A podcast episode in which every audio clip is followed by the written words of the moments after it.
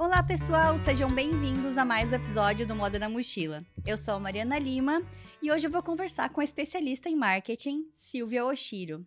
A Silvia tá aqui na minha casa pessoalmente. Depois da pandemia, isso é ótimo. Sim! E estamos aqui para mais um episódio em pessoa, né? Agora eu tô acostumada a fazer isso, já tô gostando de sair. Já eu fiz o primeiro episódio do Moda na Mochila na estrada, em Nova York, foi muito legal. Então, acho que agora, sei lá, né? Daqui a pouco me dá uma louca, aí eu largo tudo e vou viajar realmente o mundo, entrevistando as pessoas ao vivo. Ao vivo não, né? Gravado, mas entenderam o que quis dizer. Pessoalmente. mas vamos lá.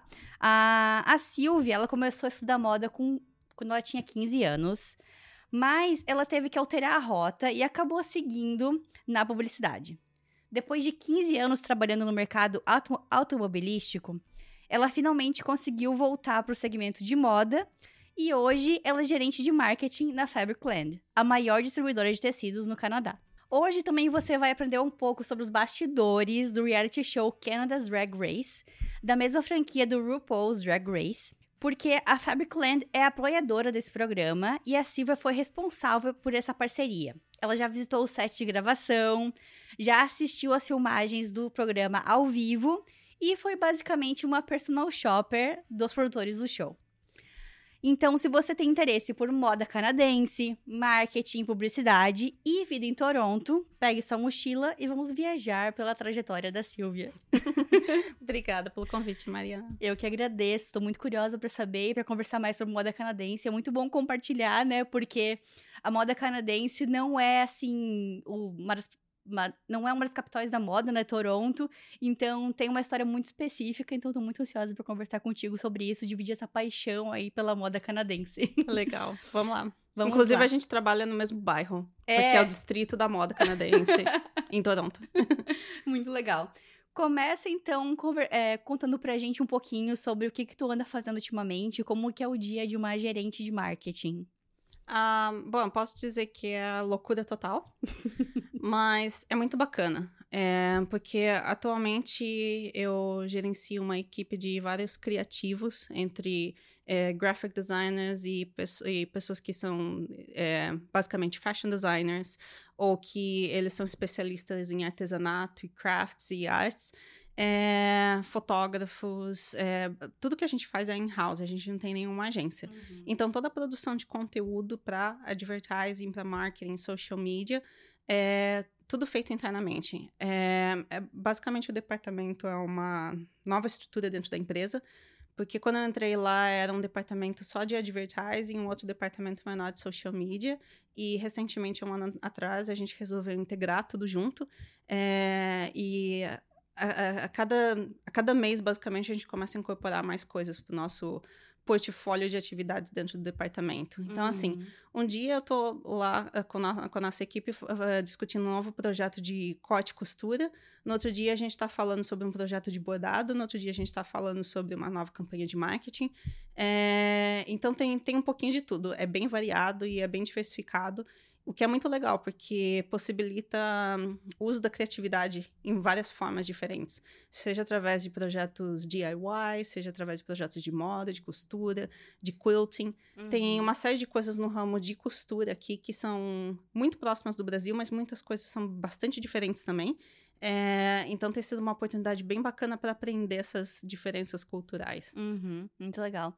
Silvia, sabe o que eu acho interessante?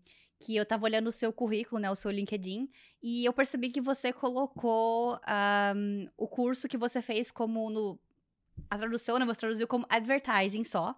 E geralmente o que a gente ouve dos cursos de publicidade no Brasil é que sempre é publicidade e propaganda. E eu fiquei curiosa para saber se o seu curso no Brasil foi só de publicidade ou também tinha propaganda. Como é que foi essa escolha do curso para você? Tem vários cursos no Brasil que eles são publicidade e propaganda. Mas pouco tempo depois que eu cheguei aqui no Canadá e eu estava ainda no college, eu estava fazendo curso de faculdade aqui, eu fui descobrir que a palavra propaganda tem uma conotação extremamente negativa aqui. A tradução para publicidade é advertising, mas a tradução de propaganda significa também propaganda, mas é propaganda política no sentido de lavagem cerebral e manipulação das massas. Por exemplo, tipo, é, o que alguns tipo a Coreia do Norte ou outros países fazem. Ou então, por exemplo, aquelas antigas campanhas é, convocando as pessoas para guerra. Hum, é, uhum. Ou existe até uhum. um, um nível assim um pouco assim de discussão de, por exemplo, ah, aquelas empresas de antidepressivo que vendem a ideia de uma vida feliz. Hum. É advertising, mas será que não é um pouco de manipulação das massas, lavagem cerebral? Hum. Então existem assim vários conflitos éticos relacionados à propaganda. Hum. Propaganda, a palavra propaganda é extremamente negativa. Então eu basicamente arranquei tudo do meu currículo. Eu não falo mais que eu falo que, que eu fiz um curso de propaganda, porque senão as pessoas ficam meio que chocadas e Sim, sem entender. Que é isso. E que quando que tá ensinando no Brasil, né? Fica assim, aquele negócio. Exato. E quando eu tava no college, eu fiz uma matéria opcional que se chamava propaganda, porque eu achava que basicamente eu ia entender mais sobre publicidade, que era o meu curso aqui, né? Sim. E daí, quando eu tava lá, descobri que era uma aula assim, tipo, o meu professor era um sociologista. Uhum. E ele estava discutindo justamente os limites éticos da propaganda. Não, é... E daí, quando eu comentei que, tipo, na primeira aula eu fiquei, mas eu achei que propaganda e advertising eram a mesma coisa. Daí ele, ele viu uma sotaque e ele perguntou: de onde que você é? Uhum. Eu falei, eu sou brasileira. Ele, então, curiosamente, na América Latina, a palavra propaganda é sinônimo de publicidade. Sim. É, no restante do, dos países nativos de língua inglesa, não é. Uhum. Daí que eu comecei a perceber que a gente usa como sinônimo, mas Sim. que em outros lugares não é. Então, se tem alguém aqui de propaganda, não coloque essa palavra no seu currículo. Pelo tirar. amor de Deus, coloca só advertising. Advertising, communication, como você tinha falado, né? Isso. É interessante. É, eu pensei que pelo menos em português também tivesse alguma distinção entre publicidade e propaganda, porque geralmente colocam os dois no mesmo curso, né? Então. Então, quando eu tava fazendo a minha faculdade no Brasil, uhum. isso lá em 2000 e alguma coisa, uhum. é, me ensinaram isso. Me uhum. falaram que propaganda é política e publicidade é corporativa. Ah. Só que, assim, isso era o que ensinaram nas raízes da teoria do Entendi. curso lá no Brasil. Na prática, a gente fala, ah, é aquela propaganda é, do Guaraná. Sim. A gente usa isso de uma forma coloquial, uhum. que acabou adquirindo um sentido de publicidade. Ah. Mas, assim, se você estudar na raiz do negócio, ele fala que propaganda é diferente. Tanto que aqui ainda tá usando o significado na raiz. É que a gente acabou não deturpando, mas a gente acabou transformando o termo uhum, em português. Interessante. Bom, ficou ótima dica então para quem tiver querendo traduzir o currículo, né? Que muitas pessoas vêm falar comigo ultimamente para traduzir currículo. Tá aí uma dica, não coloca propaganda, coloca só advertising e aí tá tudo certo, o pessoal vai entender o que, que você tá fazendo. Exatamente. Silvia, vamos voltar então um pouquinho lá pro início da sua história. Me conta como é que surgiu a paixão pela moda. É, você comentou que você já começou a estudar moda já com 15 anos, né? Como é que, como é que surgiu essa vontade de estudar? Quais cursos que você fez? Um, assim, quando, quando eu era criança, eu via a minha avó costurando. A minha avó, ela sempre... Ela foi costureira a vida inteira dela. E acho que, assim, a, as avós de muitas pessoas eram costureiras no passado. E a minha mãe, ela começou a aprender um pouco mais tarde. Ela começou a aprender quando eu tinha por volta de 14 anos. Uhum. Aí eu me interessei também, eu achei legal e eu entrei num curso de corte e costura, quando eu tinha 14 anos. Como a minha mãe viu que, que eu gostava e que eu tinha uma certa tendência, especialmente porque eu sempre gostei muito de desenhar. É... E quando eu era criança, eu desenhava desenho da Sailor Moon, esse tipo de coisa. Daí a minha mãe, ela via aqueles desenhos da Sailor Moon, ela via que eu gostava de corte e costura, daí ela falou, por que você não quer fazer um curso de estilismo? Desenho de moda, estilismo? Daí eu, ah, tudo bem, né? vamos lá. E era um curso como se fosse um técnico, digamos assim, junto com o colegial. Uhum. É, aí eu estudei mais ou menos dois anos nesse curso técnico de desenho de estilismo e moda. E na época eu fiquei fascinada pela área, porque eu desenhava todos os croquis, eu fazia as roupas. Daí a gente fez é, um desfile de formatura para o curso, que eu acabei eu mesma desfilando na época. É, foi muito bacana, eu gostava muito. E eu já tinha o curso de corte e costura, então eu tinha uma boa noção.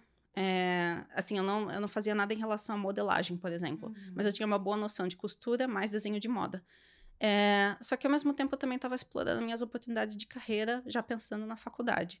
E a minha irmã sugeriu que eu fizesse um curso de comunicação visual, que era basicamente assim, tipo, básicos, tipo, os essentials de design gráfico, tipo, Illustrator. Na época era CorelDRAW, Sim. enfim. Uh -huh não querendo falar que eu sou velha, né? Eu aprendi Mas, CorelDRAW também. Aham, eu aprendi no ensino médio no, no curso técnico de moda que eu fiz no Senai. E muita gente ainda usa CorelDRAW no Brasil. Mas depois que eu comecei a usar Illustrator, nunca mais. Não, abandonei o caminho sem volta. E daí eu comecei a usar uh, CorelDRAW e aprender mais nesse curso. E era um curso, assim, tipo, voltado um pouco para sinalização, tipografia. Era, assim, o, o básico de publicidade. Uhum. Então, eu tinha duas opções na minha mão quando eu tinha 17 anos de idade. Uhum. Eu tinha um técnico de estilismo e moda Sim. e eu tinha um técnico de comunicação Sim. visual. E eu queria ir para a faculdade de alguma dessas duas áreas. E eu estava até mais inclinada para moda em termos de gosto pessoal. Tu comentou que o teu pai também trabalhava na área, na área têxtil, né? Isso. Meu pai, ele trabalhou na indústria têxtil em Sorocaba metade da vida dele, mais ou menos. Porque na década de... Entre a década de 50 e 70, mais ou menos, a indústria têxtil tinha alguns polos é, no Brasil. Que era a região de São Bernardo do Campo. Uhum e a região de Sorocaba também era um, um polo um pouco menor têxtil. Só que aos poucos essa indústria têxtil foi morrendo porque tinha muita importação de produtos chineses, é, houve muito incentivo para a indústria automobilística se implementar uhum. nos anos 70. Hum. Então, com isso, o cenário é, industrial da região de Sorocaba, interior de São Paulo, que é de onde eu sou, acabou mudando de têxtil para automobilístico.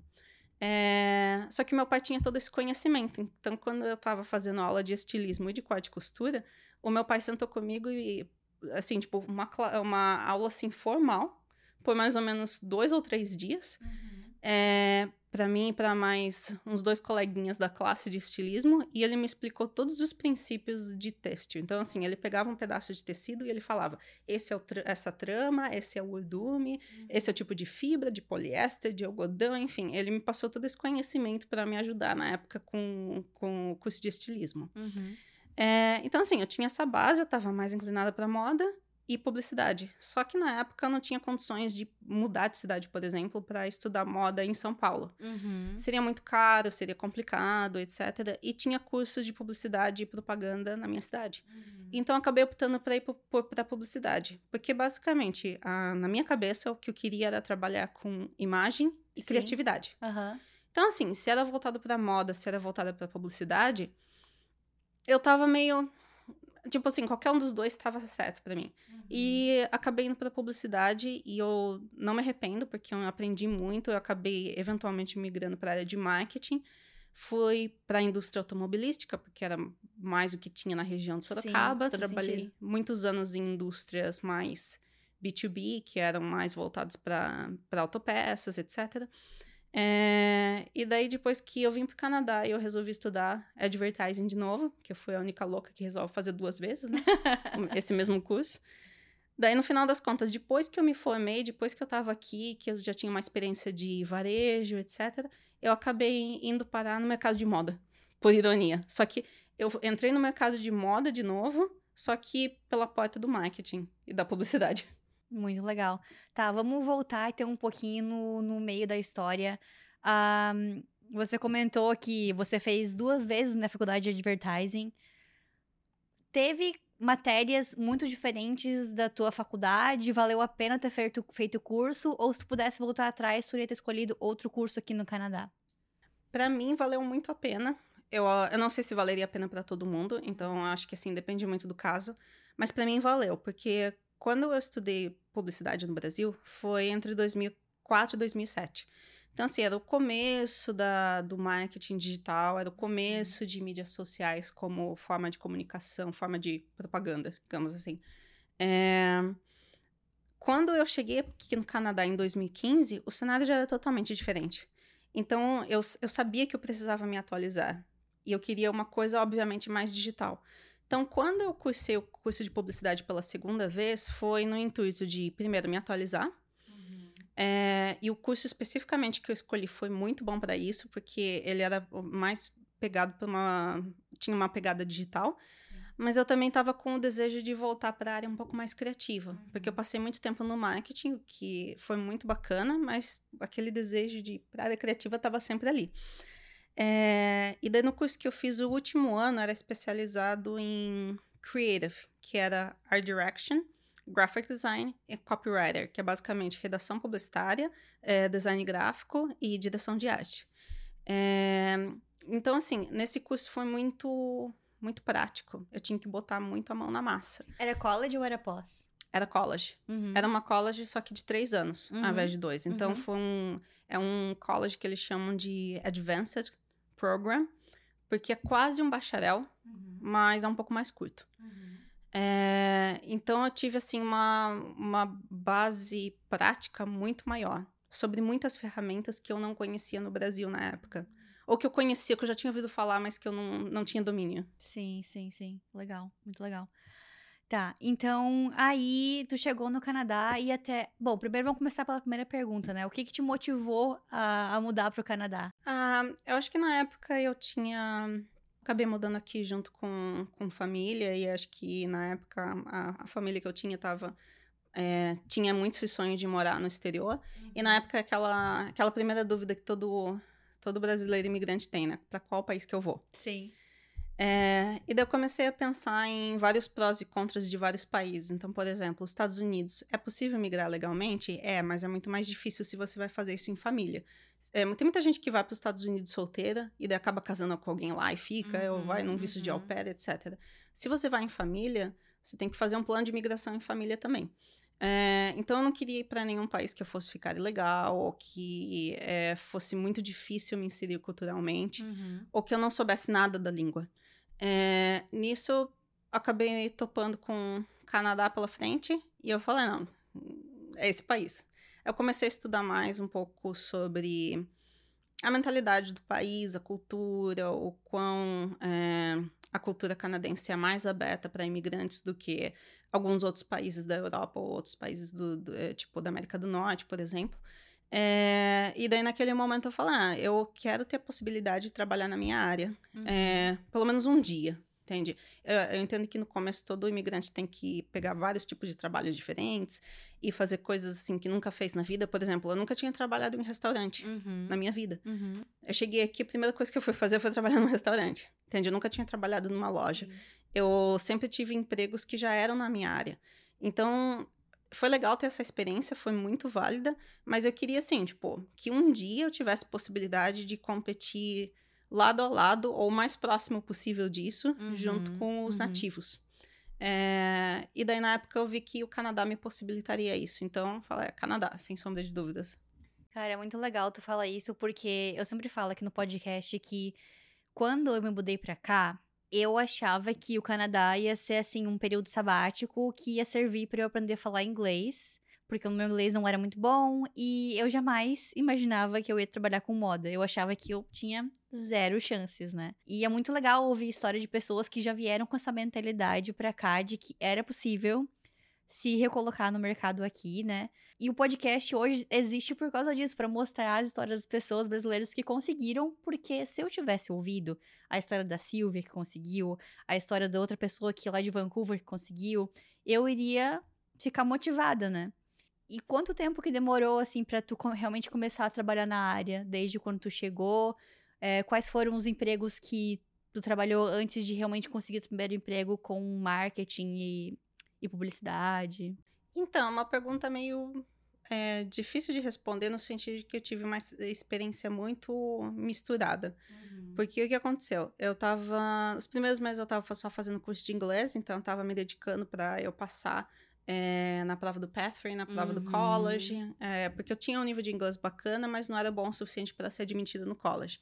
Então eu vim aqui para fazer o curso de inglês primeiro. É, no momento em que eu peguei o, o visto de trabalho em mãos, e prim- primeira semana de aula eu já tinha começado a distribuir currículo em vários lugares. É, como eu ainda estava muito insegura, eu sabia que a grade do, do college é totalmente esquisita, né? Tipo, você tem aula um dia de manhã, daí outro dia à tarde, você não Bem consegue... diferente do Brasil, né? Que é ou de manhã, ou à tarde, ou onde. Quer dizer, não sei. Pelo menos lá na minha região é assim. Lá no sul do Brasil, lá em Joinville, Jaraguá do Sul, é assim. Se você estuda de manhã, é de manhã, à tarde, à tarde, à noite, à noite. E especialmente da região que eu morava, uma região que é um polo têxtil também, né?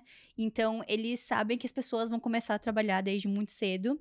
E vão passar o dia inteiro trabalhando e vão à noite para a universidade estudar moda. Então, até tem essa aí. Essa, os professores entendem, né, esse, você chega atrasado, sei lá, porque tava no trabalho. E bem diferente do Canadá, né? Como você tá contando, que é tudo uma grade bem desregular, porque o estudante é estudante, né? Aqui. Exato. É o full-time estudante. Tanto que no Brasil a gente já começa a trabalhar como estagiário, que ganha como estagiário, mas que é, trabalha tanto quanto, quanto qualquer funcionário, desde o primeiro semestre da faculdade. Isso se já não estava trabalhando antes para conseguir pagar a faculdade. Aqui o pessoal é, tem uma cultura diferente. Então, assim, a experiência da universidade é um momento em que a pessoa vai para outro, é, outra província, outra Uhum. cidade, normalmente assim, os pais incentivam para que os filhos sumam, desapareçam de casa, não porque eles querem que ele deixe o ninho, mas mais porque assim, ah, eu quero que meu filho tenha essa experiência de morar sozinho para amadurecer, etc. E se os pais não têm condição de pagar pela faculdade inteira e pelos custos de acomodação, etc, etc, é, eles pegam um empréstimo estudantil Uhum. que cobre tudo. Cobre o valor da faculdade e cobre o valor da acomodação, é, dos livros, do iPhone, etc. Só que daí, depois que eles se formam, eles continuam pagando aquilo por 10 anos. Eles acabam entrando no mercado de trabalho corporativo um pouco mais tarde. Mas eu cheguei já com aquela, aquela mentalidade de imigrante, né? Tipo, vamos trabalhar porque eu tenho que pagar Sim, as contas. sim. Eu não tenho o privilégio de ter empréstimo estudantil Aham. como os canadenses. Eu comecei a entregar currículo em várias lojas, em vários lugares. E daí deu certo que eu entreguei currículo em uma loja de board games, que são aqueles jogos de tabuleiro, tipo Jogo da Vida, por Uhum, exemplo. uhum. Jogo de War, que a gente chama no Brasil. É, E o dono da, da loja, que era uma rede pequena de lojas, uma rede de umas 10, 20 lojas mais ou menos, chamou a atenção dele porque eu tinha é, background em marketing. Uhum. Daí ele me chamou para uma entrevista é, para trabalhar no café que ele tinha, que era um board games café, Uhum. que é um lugar que você vai e toma café e come pizza, mas você joga, porque tem um- uma biblioteca de, de jogos de tabuleiro e você joga com seus amigos. É bastante popular aqui. Eu não sei se tem no Brasil, deve ter, mas enfim. E daí ele acabou me chamando para entrevista porque eu tinha um background de marketing, mas ao mesmo tempo era uma vaga para trabalhar na loja. Daí eu fiquei meio assim, né? E, e falei, ah, poxa, é uma oportunidade bacana, mas eu não sei exatamente o que, que eu vou ter que fazer. Mas eu topei, de qualquer maneira. E ao invés de trabalhar na loja, na verdade eu tinha esse café, então comecei a trabalhar no restaurante como garçonete. Só que ele falou que ele gostaria dos meus inputs para marketing e social media. É, e eles tinham uma agência contratada na época, mas eu comecei a, a me envolver na parte de social media e de marketing. Só que os primeiros meses que eu tava no, no café foram muito agitados, foi muita correria. Eu trabalhava uns shifts muito loucos, assim, uns turnos que era de sexta-feira, das 8 da noite até duas da manhã. É, então eu tinha um certo envolvimento, mas não era muito. Depois de um tempo, eles fecharam esse café e eu fui transferida para a loja. Então tinha um horário um pouquinho melhor. E daí eu, eu, eu enchi muito o saco do dono, que eu queria muito puxar essa parte de social media e de marketing. Então ele acabou me dando alguns shifts específicos para a área de marketing e social media, em que eu trabalhava no fundo da loja, num mini escritório que tinha lá. E assim, na época eu levava meu próprio laptop, trabalhava lá, mas era mais pela oportunidade de eu poder trabalhar com, com alguma coisa relacionada à minha área e colocar uma experiência no meu currículo. E daí, quando eu ia na frente, eu estava atendendo cliente, eu tava, daí eu fui promovida para assistant manager, que era tipo um nível abaixo de gerente da loja, mas é, gerenciando os funcionários, fechando caixa, fazendo vendas, enfim. E essa experiência foi muito boa, porque eu tive a oportunidade de conversar com muita gente diferente, fazer atendimento, fazer vendas. Eu tive a oportunidade de aprender muito sobre a cultura, sobre os hábitos locais, através desse emprego que eu tinha como atendente de loja e fazendo social media ao mesmo tempo. Aham. Então, assim, eu, eu posso dizer que eu trabalhei na área desde que eu, basicamente desde que eu cheguei aqui. Sim. Mas eu também trabalhei ao mesmo tempo no restaurante, na loja. Cara, que interessante. É bem atípico isso, né? Do mesmo lugar, assim, no mesmo emprego. Porque às vezes as pessoas conseguem o primeiro emprego ali como um restaurante, como a garçom, lavando louça, e aí fazem, sei lá, voluntariado em algum outro lugar que é o que elas querem é, trabalhar pra sempre, né? E é engraçado tu falar isso, que comigo aconteceu uma coisa parecida, assim, mas não nesse sentido de trabalhar no mesmo lugar. É, o primeiro, uma das primeiras entrevistas que eu fiz aqui no Canadá foi numa marca de moda infantil que era produzida lá em Hampton, cidade que eu morava, que é uma cidade menor, né? Bem menor do que Toronto. Poxa, E- isso tem tudo a ver, né? Malve, marca Sim, infantil. sim. E eu achava, assim, outra coisa, outra coisa que desmistifiquei quando eu vim pra cá é que eu achava que não existia nem, nem é, confecção aqui. Eu achava que não existia confecção, que tudo era feito fora do, do Canadá, aqui só tinha criação, mas eu nem imaginava que existiam tantas marcas ahm, de, de apparel, né, de vestuário canadenses, e aí fui descobrindo tudo aqui. Mas enfim, descobri essa marca lá, foi uma das primeiras entrevistas que eu fiz aqui no Canadá. E a vaga era pra hum, social media. E eu não tinha nenhuma experiência com social media. Mas eu fui lá e apliquei pra vaga mesmo assim e me chamaram pra entrevista, que é uma coisa que, assim, já é uma vitória muito grande, né? Ser chamada pra uma entrevista. Aí eu fui lá e me apresentei pro, pro cara, pro dono da empresa, e ele falou: Cara, eu gostei do teu currículo, eu vejo que você tem mais experiência como estilista, eu, não tô contratando pra essa vaga agora. A vaga agora que eu preciso é pra redes sociais, mas vou manter o teu contato aqui se um dia precisar, mas assim, essa vaga tem que ter experiência com redes sociais. Aí depois disso, eu pensei, cara, quem sabe eu não consiga trabalhar com moda, quem sabe eu tenho que ter experiência em outra área como um, um, um backup, né? Aí eu comecei a fazer trabalho voluntário numa loja lá de Hampton, que era linda, que eu falava, passava pela frente, era um. Era tipo um brechó. é, mais, assim, feito de curadoria, sabe? Assim, peças mais já selecionadas. É, o nome da, da loja era Thrifty Designer. Porque além disso, além das roupas de brechó, ela também fazia ah, alguns kimonos. Então, era basicamente isso, assim. Aí eu falei com ela, ah, deixa eu curar das redes sociais e tal. Aí eu ia lá uma- umas duas vezes por semana pra fazer a rede social dela. Aí coloquei no meu currículo, voluntariado, blá blá blá, redes sociais. E aí, em meio tempo também, eu consegui.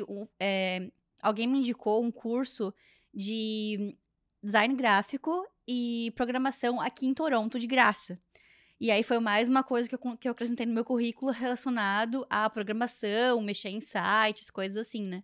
Coloquei. E aí essa experiência me levou a conseguir meu primeiro emprego oficial como designer aqui no Canadá. Que era, na realidade, um mesclado de design de moda, né? De, de roupas com marketing, porque era uma empresa muito pequena. E, né, tem aquela coisa, empresas pequenas às vezes tem que abraçar várias coisas e colocar vários chapéus, como o pessoal fala, né? E tudo isso, assim, esse trabalho voluntário, essas coisas, como você também fez, de pedir pra ele, de encher o saco lá do teu chefe e falar, ó, me deixa fazer aí, deixa eu mostrar o que eu posso fazer. E acabou dando certo e acrescentou muito ao teu currículo, né? Teve a experiência canadense, como falam, né, de, de publicidade aqui no Canadá. Sim, e você estava falando agora das várias experiências diferentes que você teve que te levaram ao caminho que você estava buscando, mesmo sem você fazer ideia de que você estava arrumando esse caminho. Eu tenho um amigo meu brasileiro que mora nos Estados Unidos e uma vez ele me falou um negócio que, que me marcou, sabe? Um pouco antes de eu vir para o Canadá. Ele falou: Silvia, o negócio é o seguinte: é, você estuda X, da- daí você estuda Y, daí você estuda Z, e essas coisas não tem nada a ver com o outro.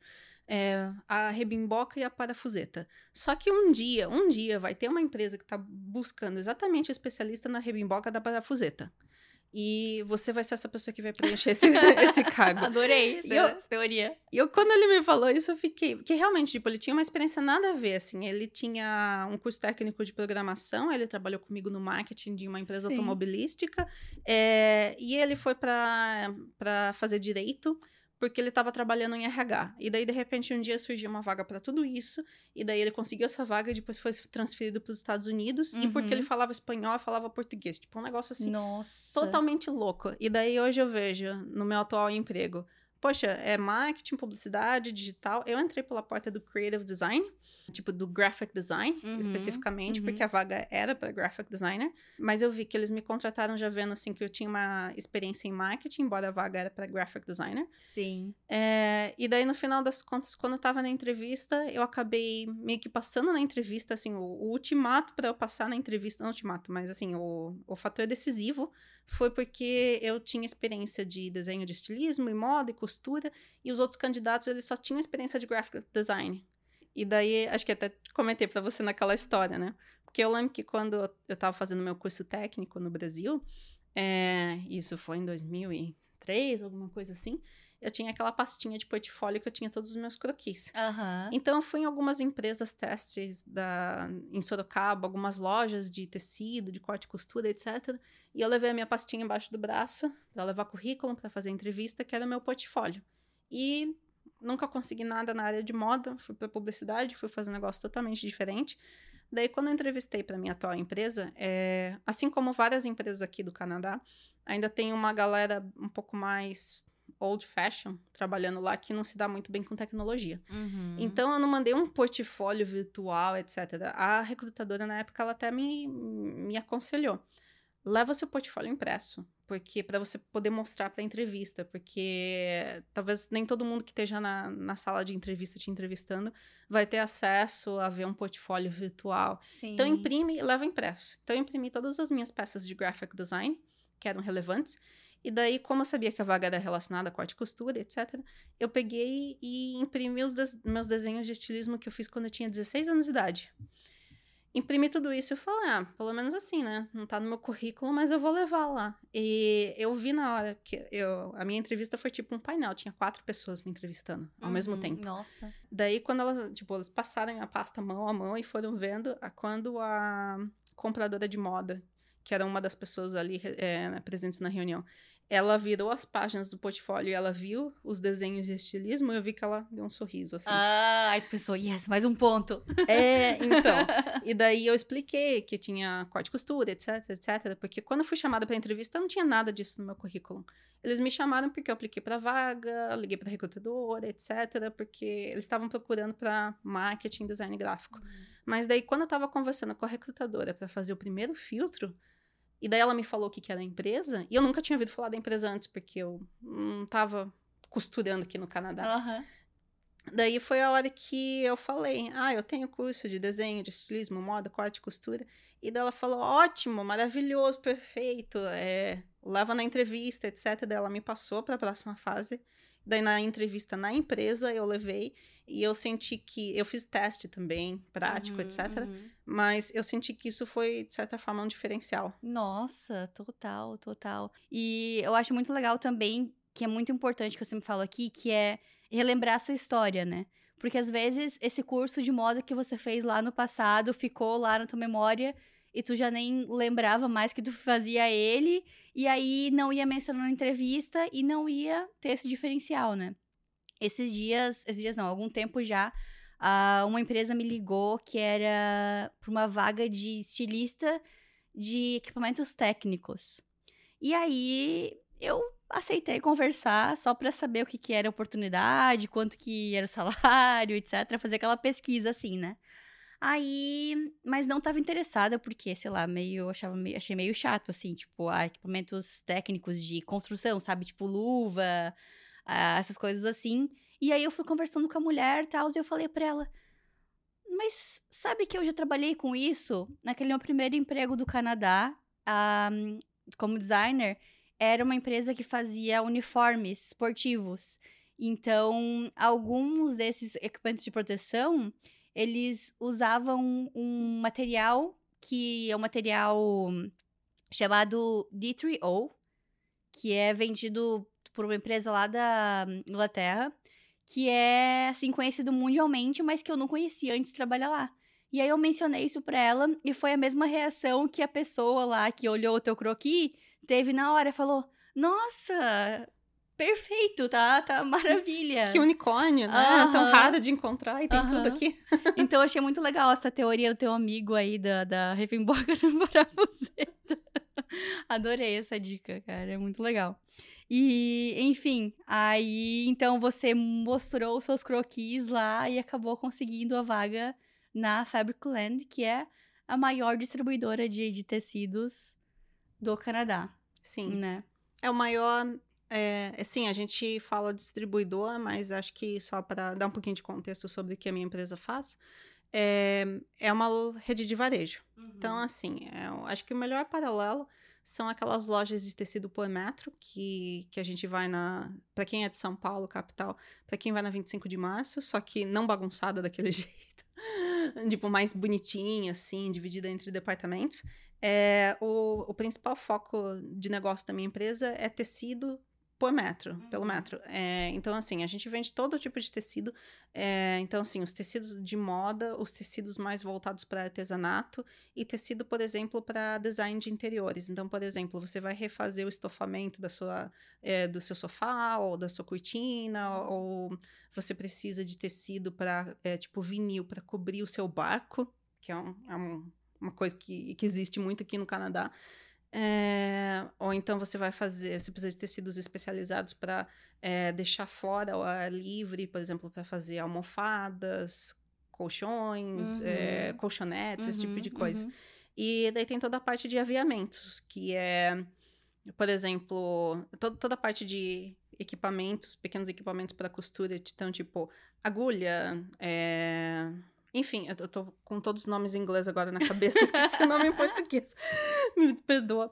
É, mas, por exemplo. Pode falando, a gente traduz, porque daí a gente já faz aqui um fashion design vocab vocabulary. Ah, eu já te falei pro pessoal que... aprender. Eu te mostrei que eu tenho um link no meu blog pessoal. Não. Que eu fiz um glossário de corte e costura, de inglês e português. Gente! Eu vou te mandar o um link. Vou, vou, usar, vou usar. Eu, eu sempre uso aquele livro aqui, ó. Vou mostrar pra quem estiver vendo o vídeo. Ah o Fashionpedia, do Fashionary.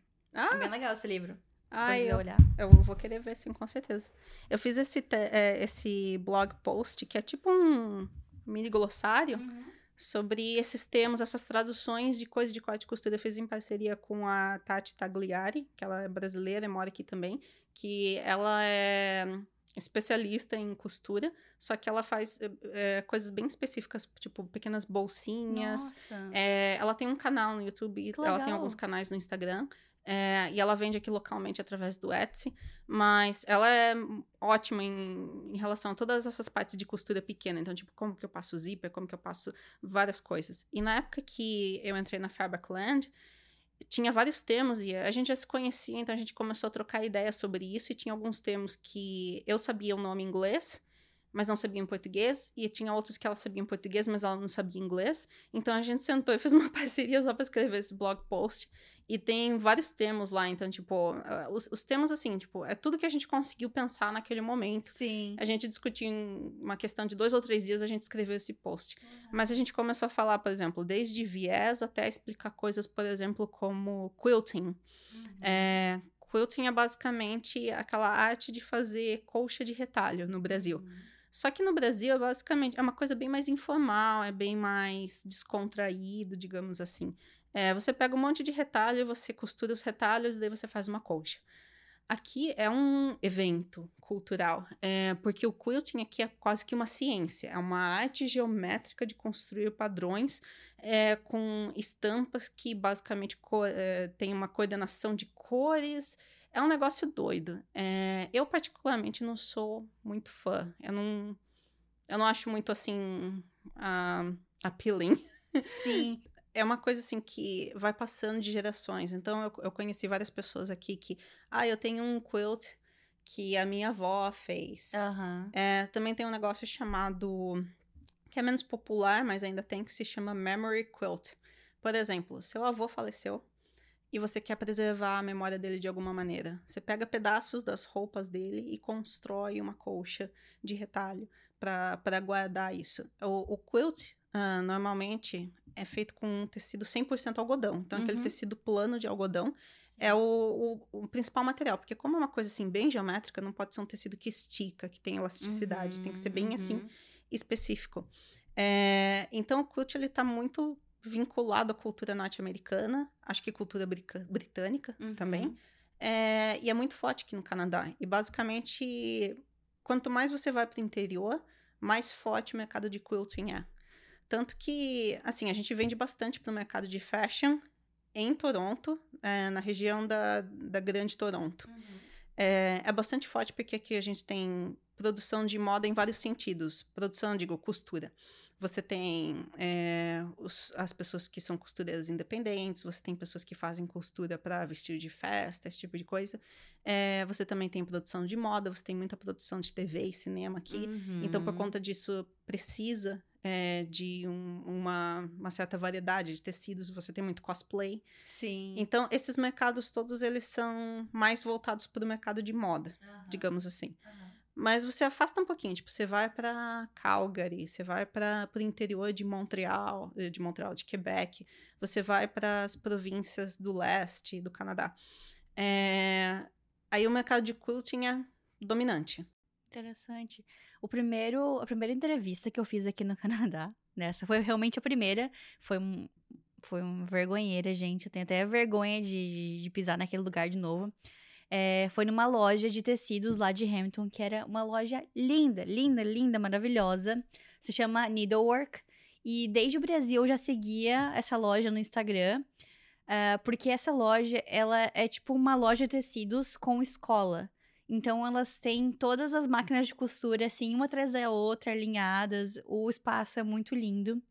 E, e elas dão aula de costura lá, muito legal. E como você falou, é muito forte aqui essa questão, tipo, de esse mercado da, dos filmes, né? É, a loja delas é cenário para filmes muitas vezes. Ela sempre tem que fechar lá a loja para alugar, né, para quem quer filmar. E, e era linda a loja, mas infelizmente a entrevista foi um horror, porque eu nem falava inglês direito. E hoje em dia você costura ou, ou não? Não, pior é que eu tinha uma maquininha de costura portátil uhum. que quebrou e eu nunca mais comprei outra. E o negócio é o seguinte, tipo, é uma vergonha, porque eu sei tudo sobre corte e costura na teoria, eu sei tudo na, na prática, mas eu não pratico há muitos anos. Então, e também é, tem aquela coisa, né? Eu, eu gosto muito. Por outro lado, eu respiro isso oito horas por dia. A última coisa que eu quero fazer quando chego em casa é costurar. Sim. Eu comprei uma máquina de costura uh, durante a pandemia. Foi bem difícil de achar, porque deu um boom, né? E todo mundo queria comprar máquina de costura, todo mundo queria comprar tecido para fazer máscara, mas acabei comprando. Só que eu não amo, já falei isso aqui várias vezes não amo costurar, tá ali, assim, pra emergência, sabe? Precisar costurar alguma calça, alguma coisa assim que estragou. Mas é assim, às vezes dá vontade, dá uma nostalgia de pensar, cara, será que uh, se eu realmente fazer algum curso de novo, sei lá, para aprender, para re re refrescar a memória, talvez eu costura melhor. É, até no último episódio que eu lancei essa semana, Uh, foi com a Laiana Aguilar, que é uma estilista lá de Nova York. E ela participou daquele reality show Project Runway. E ela costura muito bem. Ela faz vários vídeos no TikTok dela mostrando. Ah, costurei esse vestido em três horas, em quatro horas. E são vestidos, assim, super complexos. E ela tem uma escola de costura, inclusive, para crianças, lá em Nova York. Então eu fico naquela assim, cara, será que se eu tivesse, sei lá, Será que se eu refrescar a memória e fazer um curso de novo, será que eu não vou ter mais prazer? Porque já aconteceu com uma amiga minha, que já passou pela faculdade de moda, pelo curso técnico de moda, e agora, depois de 10 anos, foi refazer o curso e gosta, sabe? Então eu fico naquela, será que um dia eu vou gostar de costurar? Não sei. Mas eu tenho pensado eh, muito a respeito disso também, porque eu tô numa situação, um dilema meio parecido. Porque eu acho que assim, tipo, é, se se por um lado muita gente costura por uma questão terapêutica, é um hobby para acalmar, uhum. Para mim assim, eu gosto da parte assim de pensar na costura de moda, porque era era a minha paixão assim, tipo o design, a aparência, etc. Mas para mim não é muito terapêutico, eu passo raiva. Eu, eu passo também, muita raiva eu porque também. eu não consigo fazer o que eu quero, ou então tipo, enfim, todo mundo que costura sabe disso e faz parte. É, só que eu comecei a pensar sobre isso e ultimamente eu tô tentando estudar um pouquinho mais. Estudar assim, não na prática ainda, na teoria, mas sobre a técnica de draping. Que é basicamente você colocar os tecidos e costurar por cima do manequim. Sim. É, então você ajusta o manequim ali do, de acordo com as suas medidas e você bota os tecidos por cima e você costura a partir daquilo. É... é isso que a Laiana faz também. Exatamente. Uhum. E daí, assim, quando você faz isso, você consegue fazer umas criações de moda absolutamente maravilhosas, mas sem ter aquela coisa retinha. Porque eu acho que se a gente aprendeu costurar com old school, que faz sentido porque é o princípio, né? O é, costura one or one, basicamente você tem que ir lá, pegar o molde, cortar um tamanho, não sei o quê, blá blá blá, unir as peças, perceber que você passou no lado errado, você tem que costurar outro lado, enfim. É, isso faz parte, só que eu acho que esse é o, o básico. Eu, eu tenho a, a, impressão, isso talvez eu, saiba, eu possa te dizer melhor depois que eu fizer o curso, Tá. mas eu tô querendo fazer um curso online que é tipo barato sobre técnicas de draping. Não que eu necessariamente vá fazer alguma coisa, que eu vá costurar alguma coisa, mas Sim. pelo que eu, eu tenho percebido, tipo, existem muitas técnicas muito bacanas para você fazer, sobrepor os tecidos e você costura em cima disso. Só que assim, Uhum. você, você vai ter que fazer um certo tipo de molde, Uhum. de pattern ainda, mas vai ser de uma maneira muito diferente, porque a construção não tá vindo, tipo, a construção criativa não tá vindo através do pattern. Primeiro você faz a construção criativa e depois você cria o pattern. Então eu tô tendo, eh, eu tô elaborando essa ideia ainda, então não posso falar que funciona. Tá. Mas, inclusive, que você comentou do Candace Drag Race. Aham. Qualquer pessoa que já assistiu um reality show de moda é, e desafios de moda, ele, é, você fica pensando como é que essa pessoa fez esse vestido, esse treco absurdamente gigantesco, maravilhoso em três dias.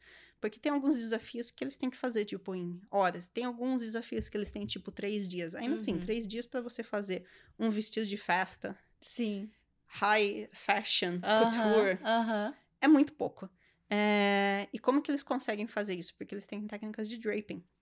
E, e é isso que eu tô curiosa, tô querendo investigar mais sobre isso. Quem sabe, quem sabe, Interessante. a Bom, gente volta a costurar. Já que agora tu já come- começou a falar sobre o Canada's Drag Race, conta pra gente como é que foi essa experiência, como que surgiu a ideia de apoiar esse reality show. Existe aquele programa de TV americano, RuPaul's Drag Race, que é basicamente uma competição de drag queens, no qual que, é, tipo, elas têm que fazer várias é, performances diferentes, vários desafios diferentes, que alguns incluem, tipo, andar na passa- passarela, desafios de comédia, de interpretação, de canto, de uma série de coisas. Mas boa parte dos desafios são desafios de design. Ou pelo menos assim, alguns episódios do show são desafios de design, no qual eles têm que montar, tipo, um- uma peça inteira de roupa, um look inteiro, em questão de algumas horas. E o- a franquia do RuPaul's Drag Race virou global. Acho que começou mais ou menos há uns 12, 15 anos atrás, mais ou menos, dos Estados Unidos. Era uma coisa assim bem de nicho, basicamente só as pessoas da comunidade LGBT assistiam bem no comecinho. Só que começou a virar mainstream, começou a virar mídia de grande consumo. E nisso várias pessoas começaram a se interessar pelo assunto, seja pela parte do entretenimento, pela parte do design, porque o show ah, realmente é, é muito é, tem muito entretenimento. Tipo, tem um pouquinho de tudo, assim. Tipo, é um reality show, tem drama, tem tudo que você possa imaginar. Mas é, é um tipo de competição diferente, porque traz muitas outras questões sociais. Então, assim, tipo, tra- traz toda a questão de inclusão, de diversidade e, e toda a evolução social, transformação que a gente tá passando. Especialmente porque é relacionado ao mercado de moda, que também tem uma certa familiaridade com com, Sim. com diversidade também. Ou pelo menos deveria ter. E a franquia do RuPaul começou a espalhar, a expandir para outros países nos últimos 3, 4 anos. Então eles começaram a versão britânica, a versão. eh, ah, não- eu não sei se é japonesa, mas tem várias versões. A versão Austrália, inclusive vai ter uma versão brasileira também, daqui a um tempo. E um dos países para o qual eles decidiram expandir é para o Canadá. É, por uma questão de direitos autorais, etc., eles não conseguiram utilizar o nome RuPaul's Drag Race aqui. É, então eles usam o nome Canada's Drag Race, mas é da mesma franquia, exatamente o mesmo show, só que a versão canadense. Aqui no, no Canadá existem várias leis de incentivo à cultura. Por quê? Porque se não tiver isso, é canibalizado pela cultura norte-americana. Tanto que aqui, em Toronto tem agora um novo escritório da Netflix, tem um monte de produção de TV aqui.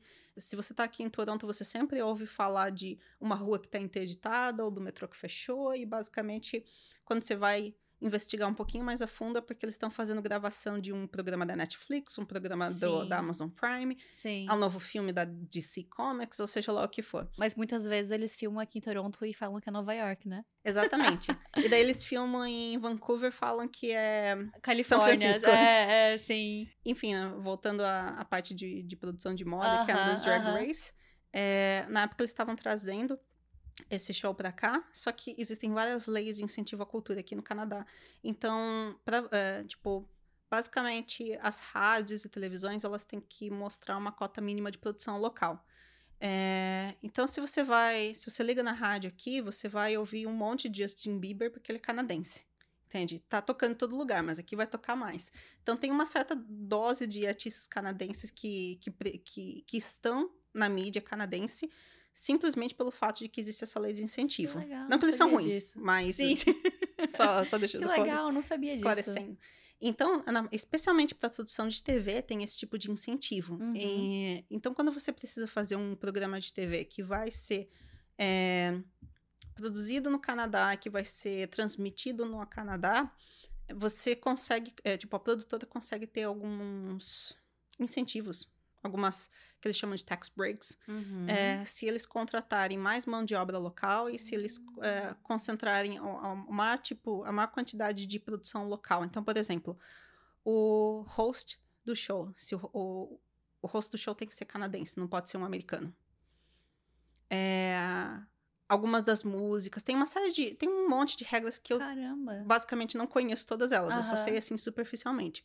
Mas na época, quando o RuPaul estava vindo aqui para o Canadá para fazer essa versão do, do programa de TV, eles também estavam bu- buscando patrocinadores locais, apoiadores Uhum, locais, uhum. empresas canadenses. Uhum. Porque teria mais a ver também com o que eles precisam. Não que isso fosse requerimento da lei de incentivo, mas, mas ajuda a compor o cenário Sim. entende?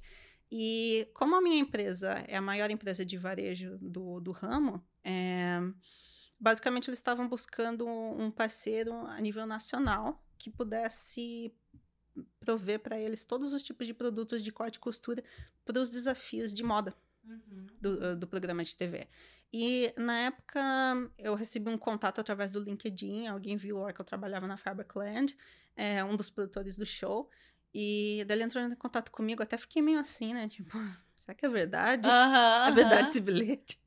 E eu fiquei meio assim na dúvida, e só que eu vi toda a proposta, daí eu conversei com eles, tive reunião presencialmente, é, e na época foi um negócio assim, era ultra top secret, porque o programa era totalmente, tipo, era sigilo total. E são Tava- gravados com muita antecedência, né? Vou dizer que foi gravado quase com um ano de antecedência, mas porque teve atraso por causa da pandemia também. É, mas assim, tinha toda essa questão de sigilo, de segredo e tal. Então não tinha informação online. Tinha assim, um press release falando: ah, estamos pensando em trazer o, o programa de TV, mas não tinha data, não tinha lançamento, não tinha nada. Então não tinha nem como verificar essas informações. Nossa. E eu tava assim super preocupada, porque parecia uma super oportunidade. Aham. Mas eu também, no primeiro ano de empresa, como é que eu vou mostrar um negócio desse pra, pra minha, Sim. para os meus chefes, entende? Sim. Então peguei todas as informações, fui lá tremendo com o papelzinho. É, pedi a opinião de uma colega minha de departamento para ter reunião e Aham. parecia um negócio extremamente confiável e ele deu vários detalhes, quanto, tantos quantos ele pôde. Eu cheguei para a presidência da empresa, junto com, com os gerentes, etc., todos os chefes, e na época não era gerente de marketing, eu era um- um- uma, uma pessoa do marketing, uma pessoa de design gráfico. E fui explicar, primeiro, eu tive que explicar o que, que era o show, porque Uhum. ninguém nunca tinha ouvido falar de RuPaul's Drag Race, pelo fato de que é um- não é o público deles, entende? Sim. É um pessoal mais velho, de outra geração, de outra cultura, que nunca Sim. assistiu esse programa de TV. Daí eu tinha que explicar o que que precisava fazer, o porquê que eu não podia sair anunciando os quatro eventos, Uhum. é, e qual era a importância da gente fazer um patrocínio desses. Eu falei, primeiro de tudo, é uma super oportunidade de marketing, porque a gente vai estar num programa de TV a nível nacional. É, tem tudo a ver com o negócio da empresa, porque é moda, é criatividade. Uhum. Eles precisam de tecido, precisam de aviamento, precisam de manequim, precisam de tudo que a gente tem. E eu acho que é uma oportunidade também da gente mudar um pouquinho aquela imagem careta da empresa. Porque- Atingir públicos novos, né? atingir Uhum. públicos novos, porque por mais que a gente esteja no mercado de moda, mas acho que o nome da empresa é uma empresa extremamente famosa em termos de cultura local, porque entre os anos 70 e 90, ah, a minha empresa fazia muito comercial de TV com um jingle que todo canadense conhece. É, só que ficou aquela coisa assim, tipo, aquela imagem de que, ah, é só a velhinha. Sim, eu que compra. assisti, eu assisti os vídeos no YouTube no YouTube. E aí mostra a mulher lá nos anos 80, né? Andando na frente da loja. Compre na Fabric Land. Era bem legal. Eu achei, eu achei assim, que hoje em dia daria um conteúdo estilo, tipo, melted video, sabe? É, não, Nesse exatamente. estilo assim. Então, o negócio é o seguinte: você tem que ficar velho o suficiente pra você virar trend de novo. Aham. É só o que você precisa. Se você virar vintage de novo, você Aham. consegue entrar na moda. E acho que é basicamente isso que a gente começou a fazer depois de um tempo. Porque é, tinha esse jingle na TV que é um jingle bem besta, assim, é- só fala Fabricland, Fabricland. Mas toda vez que eu falo pra alguém, eu trabalho na Fabricland, a pessoa canta o jingle. Sério? toda vez. E, e assim, tipo, a- sabe aquele site de notícia falsa, o The Beaverton? Sim. Que é como se fosse o sensacionalista do Brasil, Aham. mas é pra cá. Eles até fizeram alguns blog posts tirando sarro disso, falando assim. Nossa. é, cientistas indicam que 80%, pessoas das, eh, por- 80% das pessoas que falam Faberclan de uma vez precisam falar a segunda vez. Muito bom. e na época que eu li isso, nossa, mas foi assim, hilário. Eu, Aham. eu, eu chorei de dar risada e todo mundo da empresa falou que, tipo, acontece a mesma coisa com eles. Porque virou quase que um ícone da cultura pop dos anos sim, 90. Sim, Tipo, sim. sabe o jingle do Pipoca com Guaraná no Brasil? É quase isso, só que aqui. E, tem, e daí eu lembro que na matéria tinha até ge- gente falando, ah, porque esse jingle e o jingle da Sleep Country, que é empresa de colchão, a minha infância, esse Que tipo de coisa. legal. É, então, assim, é um nome conhecido, mas é um- uma imagem que ficou vinculada a uma empresa mais antiga, mais velha, Uhum, etc. uhum. Porque é um público mais velho, é um hobby que envelheceu. Sim. E daí, no momento em que surgiu essa oportunidade de fazer esse patrocínio com. Não patrocínio, esse apoio, é, a produção é, do Canada's Drag, Drag Race, eu fiquei, meu Deus, a gente precisa aproveitar essa oportunidade. E, e eu não sei como, mas eu consegui convencer o pessoal da empresa.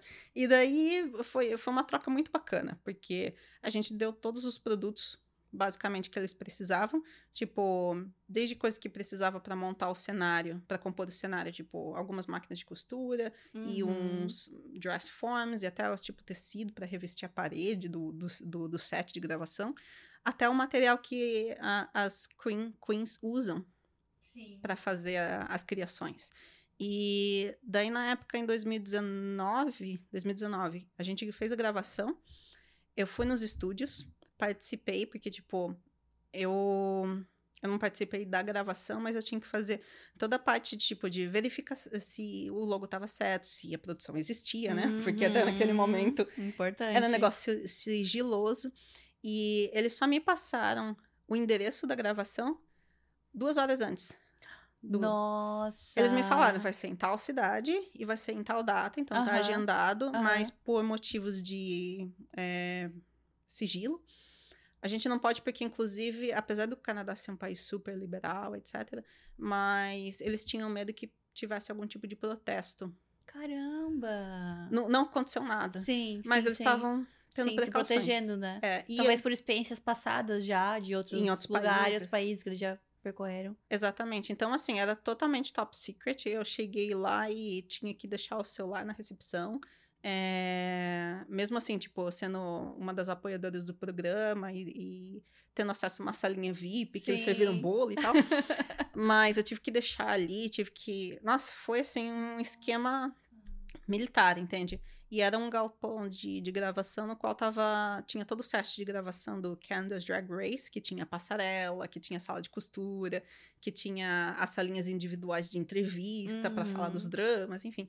É, mas daí tinha outros sets de gravação de outras séries acontecendo ao mesmo tempo. Não estavam gravando no, no mesmo dia, mas eu visitei uma, é, o set de gravação de uma de um show de TV com o Kiefer Sutherland do uh, 24 Horas. Sim. É, tinha vários programas Cara, de TV. no mesmo lugar.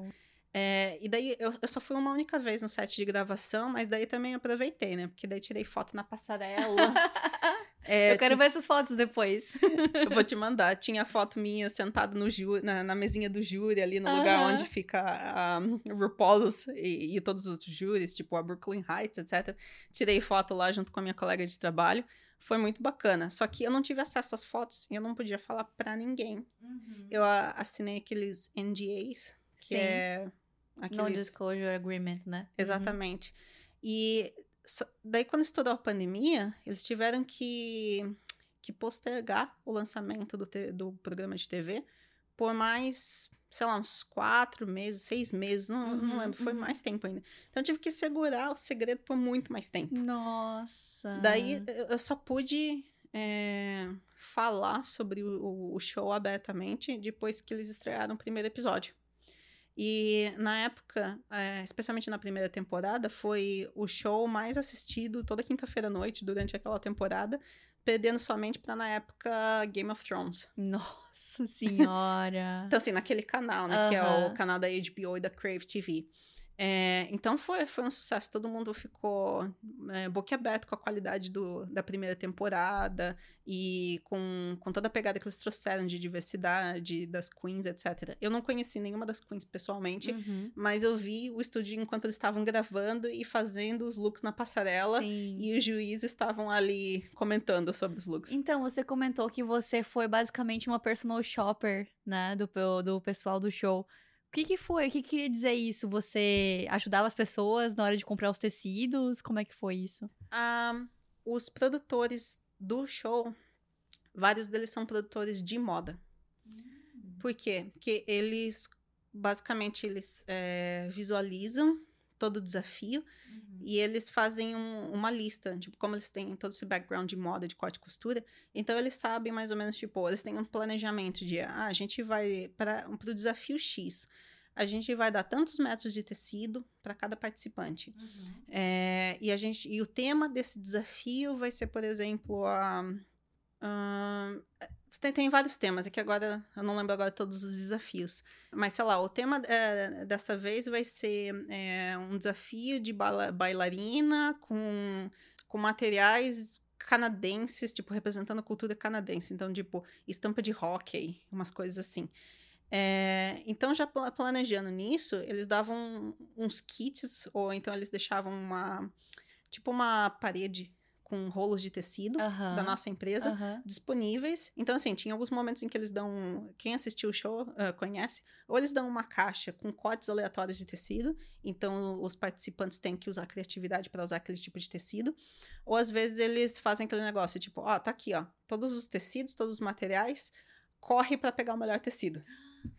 É, então, esses produtores de moda, eles tinham em mente todos os desafios, eles estavam planejando os desafios de design, uhum. que daí tinha outros produtores de TV, ou eu não, eu não conheço os outros produtores, mas basicamente para ver o desafio de é, desfilar na passarela, os desafios de humor, etc. Mas daí esses produtores de moda, eles estavam encarregáveis por, pelos departamentos de é, fashion, ou então tinha outro que estava responsável pelo set, então uhum. ele precisava de uhum. alguns dos materiais que a gente vendia para a parte de cenografia, e outro assim, tipo, é, só para a parte de aviamentos e a parte de estrutura Sim. de costura. Então, esses produtores é, foram comigo e com mais algumas pessoas dentro da empresa para uma das lojas e eles ficaram escolhendo, tipo, e assim, eles não podiam me dar muita informação sobre o que, que ia ser o desafio, mas uhum. eles explicavam assim mais ou menos em linhas gerais. Olha, o desafio eu preciso de cores tais, de tecidos tais e tal e tal. É, às vezes eles tinham que obrigatoriamente explicar o que, que era o desafio uhum. para que eu pudesse ajudar eles a escolherem, porque as nossas lojas são gigantescas. Então, tinha tipo material literalmente até o teto.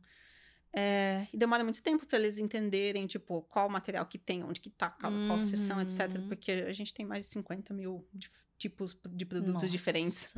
É, como eu tô em contato todo dia, eu sabia o que, que era o, o programa de TV e eu tinha uma uhum. ideia do desafio pelo que eles estavam me falando. Uhum. Então eu basicamente ia lá e falava: Ah, então o, o, briefing que você tá me passando é que você precisa dessas cores de tecido. Uhum. Que nem uh, num dos últimos episódios, que agora tá, tá sendo transmitida a terceira temporada, uhum. exatamente agora.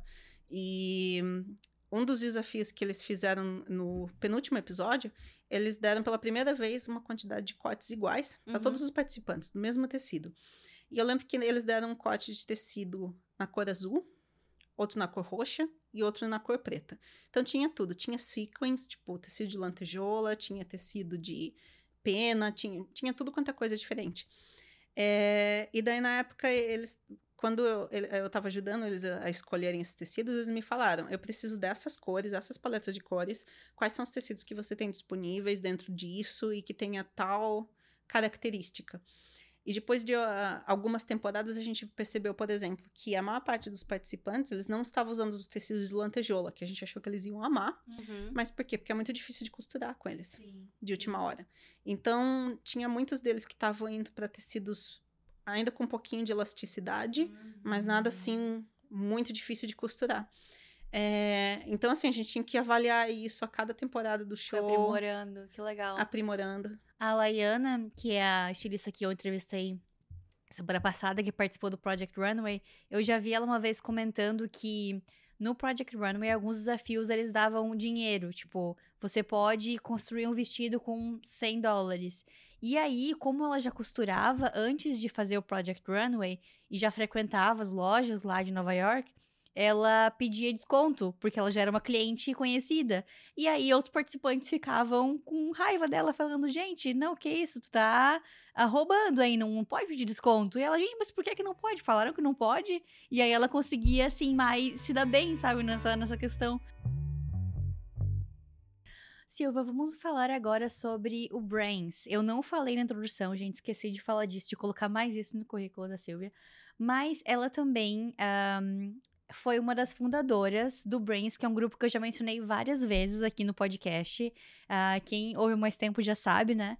É, eu já entrevistei também o Lípcio Carvalho, que eu descobri ele através do Brains. E o Brains é um grupo de networking para brasileiros de áreas do marketing, da comunicação, do design. Um, que mais, Silvia? O um. UX, Design, design UX, design gráfico. É, recentemente a gente abriu um pequeno grupo de produção audiovisual uhum. para fotografia, animação 3D, uhum. é, analytics, basicamente tudo relacionado à comunicação e marketing. E o Brains, eu sempre falo muito aqui, porque assim, é, ele ajuda muita gente, me ajudou bastante também. Uh, eu participo hoje em dia muito no grupo do WhatsApp que não é para não é para tipo o mundo todo, né? Hoje é mais para quem realmente está no Canadá e quer trocar ali informação, tirar dúvidas sobre sobre a área. Mas eu sei também que vocês têm outros canais para ajudar, né? E fazem palestras virtuais às vezes. É, mas eu queria saber hoje como que surgiu a ideia do Brains lá. Quando que vocês lançaram? Eu não sei exatamente quando que aconteceu. O primeiro encontro que a gente teve do grupo foi em fevereiro de 2017. É, foi uma história mais ou menos assim. Em 2015 eu cheguei aqui no Canadá e eu não tinha ninguém para conversar em, é, a respeito da área. Não tinha quase ninguém na época que era brasileiro que trabalhasse na área que, que eu conhecesse. Uhum. E através dos grupos eu perguntava desesperadamente na comunidade brasileira: tem alguém aqui? Não tinha ninguém. Eu, nossa, estou sozinha aqui. E eu senti isso porque eu sou meio que obcecada por traduções. É, traduções de palavras, tipo glossários. E na época eu percebi que eu achava que eu conhecia um monte de termo de inglês, é, inglês na área de publicidade, porque no uhum. Brasil você fala, ah, o briefing, o budget, o, o autor, o não sei o que, não sei o que. Daí eu cheguei aqui, entrei na escola e descobri que todas essas palavras existiam na área, mas tinham significados diferentes. E daí isso assim, tipo, eu, eu foi loucura, porque eu, nossa, eu quero conversar com alguém sobre isso. Só que na época eu procurei, procurei, não achei ninguém.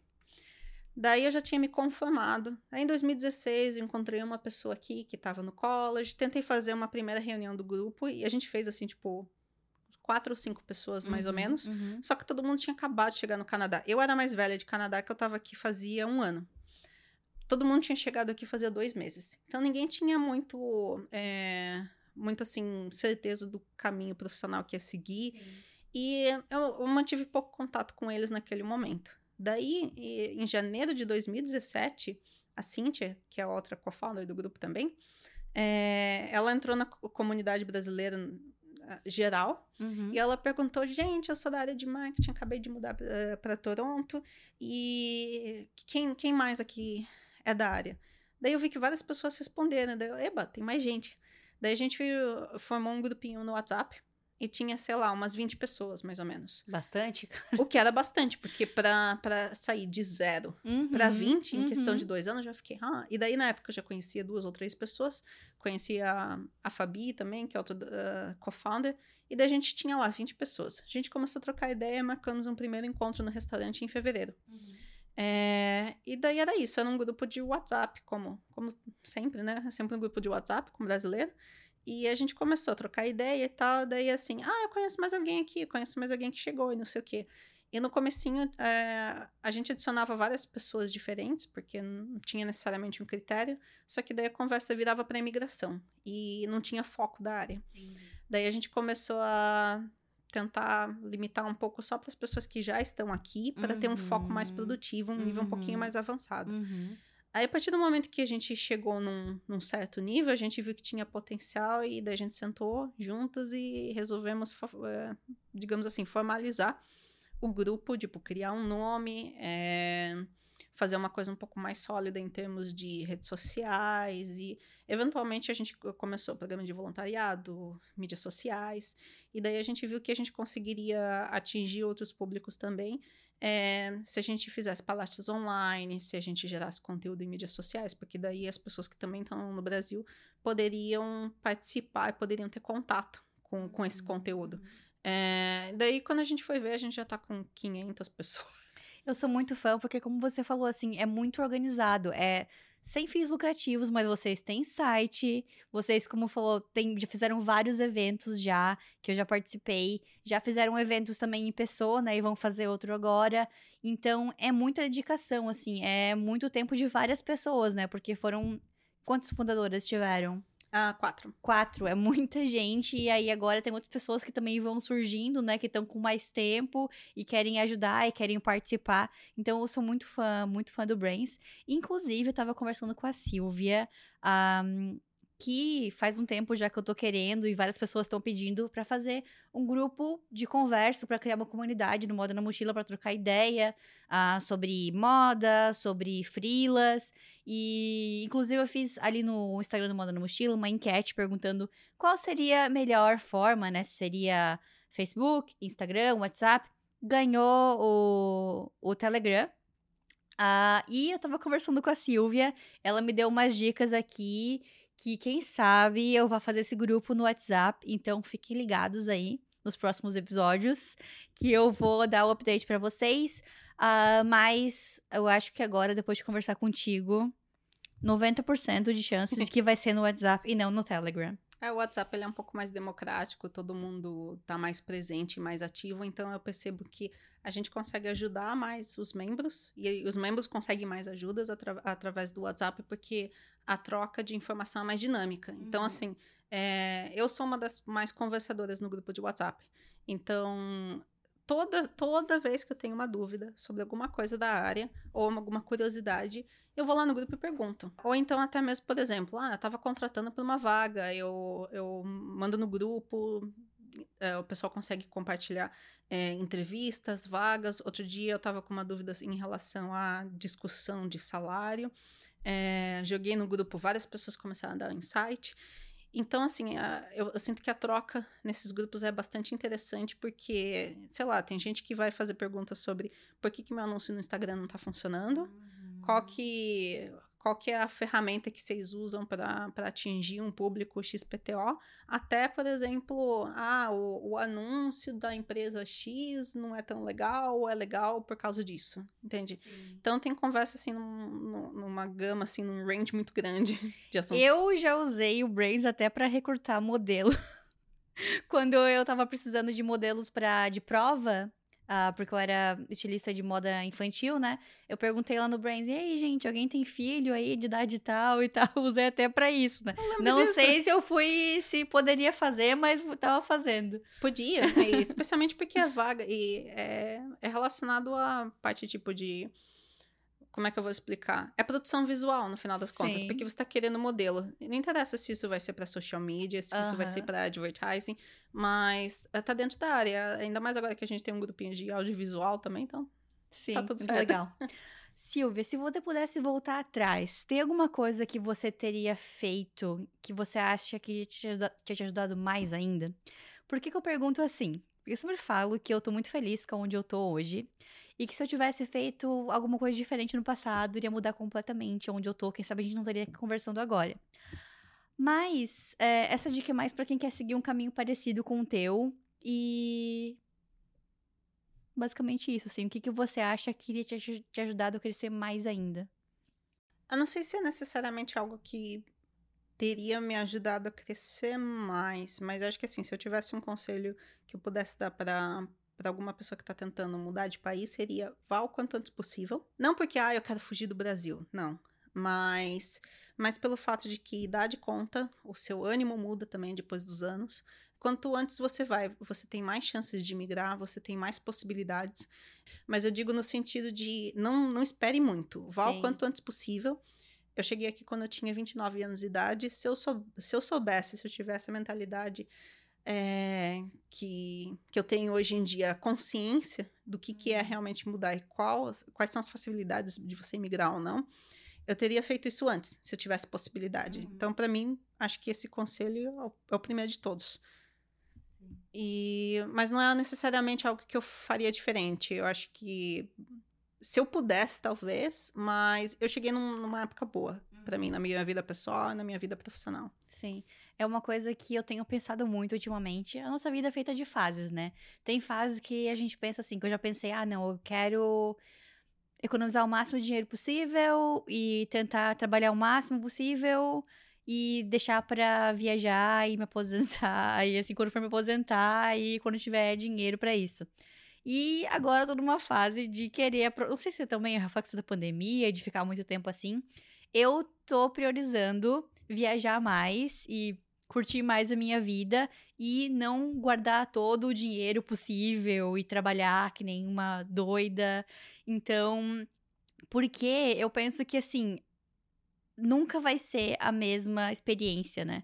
Viajar quando você tem 60 anos é uma experiência completamente diferente do que você viajar com 20, 30 anos, né? Cada fase da vida tem sua experiência. Então, acho que faz sentido aí, junto com o que você estava falando, de que vai ser uma experiência completamente diferente migrar antes ou depois, ou daqui a um ano, ou daqui a cinco anos. É, e até porque, assim, vamos supor, é, você vai se você está seguindo uma carreira em qualquer área que seja, seja em moda, seja em marketing, você espera um certo crescimento profissional depois uhum. que você consegue entrar na área. Uhum. É, então, assim, se você espera ser um gerente quando você tem 30 ou 40 anos de idade, você tem que é, pensar que quando você muda de país, você talvez pare pelo menos um ano desse tempo só porque você está imigrando, você está adaptando, você está fazendo tudo isso. Mesmo que você faça, mesmo que você seja gerente no Brasil, seja gerente aqui de novo, é, na, na, primeira vaga que você tem na área.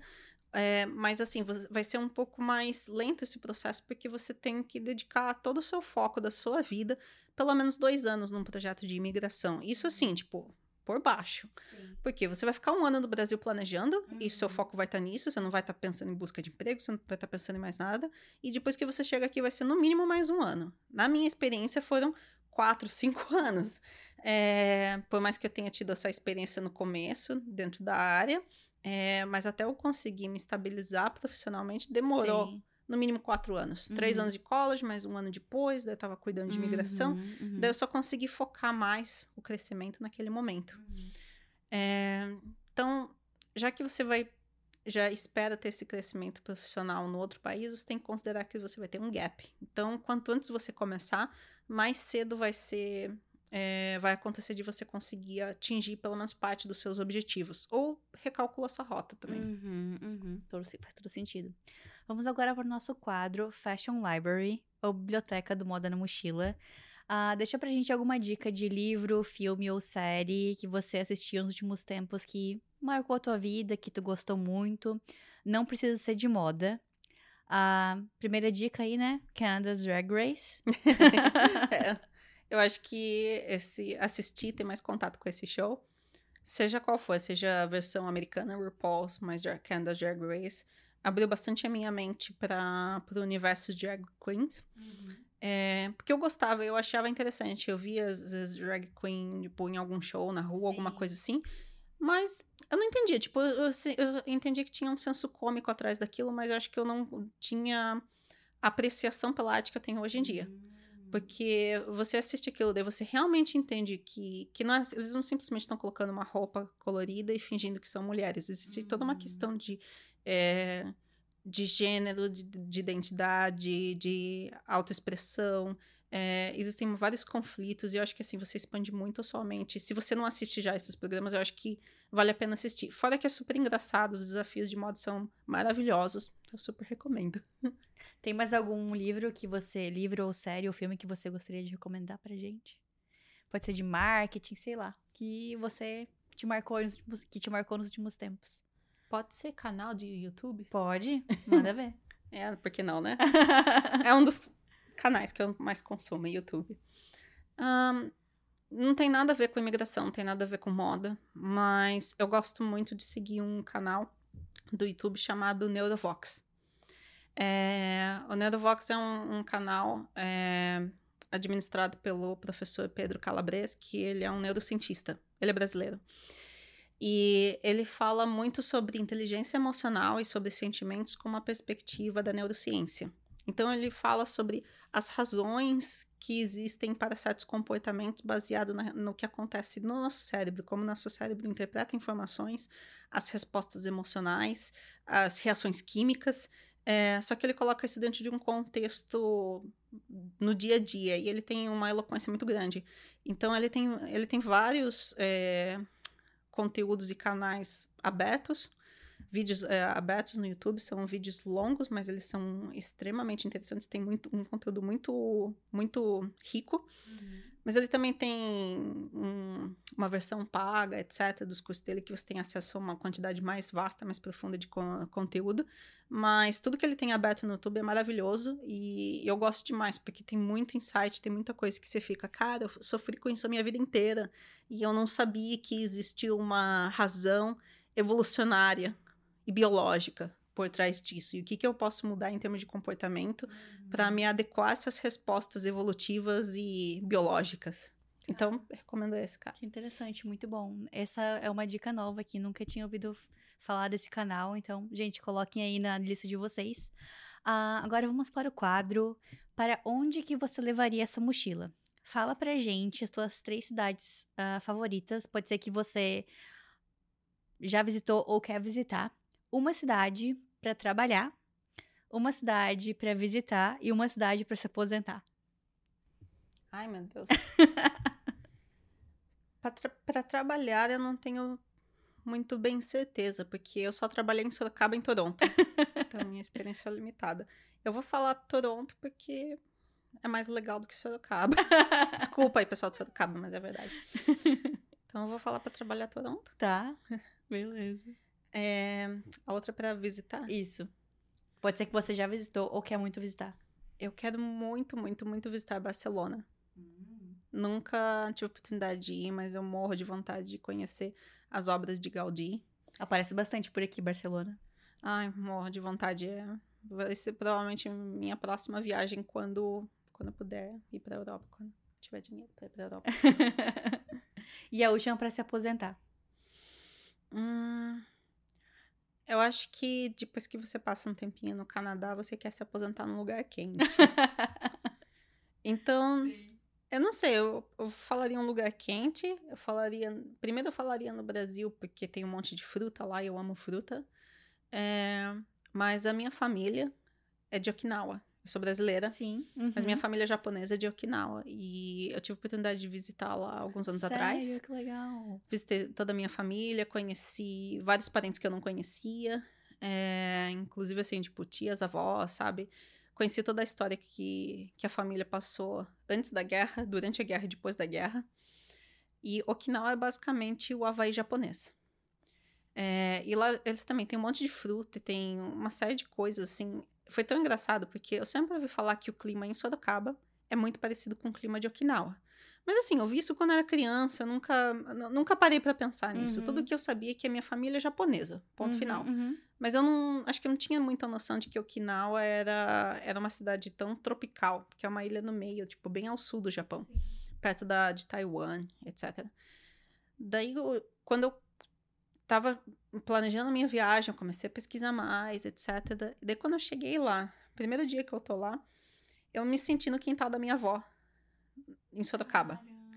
Por quê? É, tinha chapéu de praia pra tudo quanto é canto, que nem tem em Sorocaba, em vários lugares, inclusive tinha no quintal da minha avó, japonesa.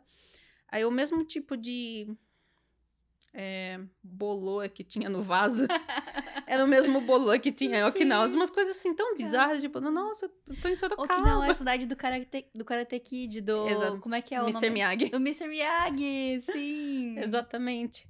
É, e assim, é Japão, mas parece um pouco China, porque a origem da, da ilha de Okinawa, tipo, da população de Okinawa, foi muitos séculos atrás com a dinastia chinesa. Daí foi incorporado ao Japão, só que tinha contato com a Coreia, tinha contato com várias culturas asiáticas diferentes, porque era um, um ponto em comum no meio do Oceano Pacífico. É, Eu tenho um mapa ali do lado, depois a gente confere. Desculpa, deu branco agora. Acho que é Pacífico. Enfim, e Okinawa acabou sendo o lugar assim mais diverso do Japão. Apesar de ser japonês, e hoje em dia todo mundo fala japonês, mas na época tinha um outro dialeto, é, tem uma outra escrita, tem uma, é, uma, arquita- uma arquitetura que lembra bastante a arquitetura chinesa, inclusive, mas é japonês. É, então, não sei, não sei se eu me aposentaria lá, mas eu talvez passaria um bom tempo lá, porque é um país de primeiro mundo e parece uma praia do Havaí. O meu sonho Sorocaba. é conhecer o Japão, mas eu tava indo naquelas óbvias, né? Tóquio, etc. Mas vamos lá, né? Quem sabe dou um jeito de incluir no roteiro aí algumas outras cidades, tipo Okinawa, porque é pequeno, né? Então, quem sabe seja fácil de acesso, não sei. Vou pesquisar, gente. Não é muito caro, não. Tipo, você consegue vo... Bom, pelo menos há cinco Então, anos atrás, uhum. quando eu fui, conseguia voos relativamente baratos de saindo de Okinawa, de Tóquio, para Okinawa. Só que é, é melhor se você comprar diretamente na companhia aérea do que você tentar fazer os trechos de, de conexão. Silva, pra quem quiser entrar em contato contigo, qual é a melhor forma? Ah, pode entrar em contato comigo através do LinkedIn. Eu tenho o meu blog pessoal também. Meu blog pessoal tem. hum, Tipo, não tem nenhum tema. Eu escrevo absolutamente sobre tudo. Tudo que me dá na telha. Se eu quero escrever uma poesia, eu escrevo. Se eu quero escrever sobre Canadá, eu escrevo. Tem muito tema, muitos blog posts relacionados à cultura canadense. Porque é uma coisa assim que me fascina entender, tipo, a cultura brasileira através de entender a cultura canadense. Ou cultura norte-americana, nesse caso. Uhum. É, até vários glossários, por exemplo. Ah, o glossário de corte e costura, o glossário de marketing, o glossário de publicidade. E várias coisas relacionadas a, tipo, a marketing comunicação em geral. Então, tem o meu blog pessoal e tem o meu LinkedIn também. Muito bom. Adorei. Então, muito obrigada por ter aceitado o meu convite. Obrigada a você. Obrigada, adorei. Muito bacana. Eu sempre acompanho o seu podcast, eu Ai, sempre legal. assisto os episódios. Acho muito bom. Ai, que legal. Gente, então mandem suas perguntas pra Silvia sobre trabalhar com tecidos, trabalhar com moda, com marketing aqui no Canadá. Se vocês quiserem mandar uma pergunta pra mim, o Instagram é moda na mochila. E se você chegou até aqui é porque você gostou do episódio, então dá um like nesse vídeo e se inscreve no canal. E a maioria das pessoas que ouvem a gente ouvem pelo Spotify. Então no Spotify também tem o botão ali de seguir o episódio e dar cinco estrelas. Então vai lá dar cinco estrelas pra gente. Beijinhos e até a próxima!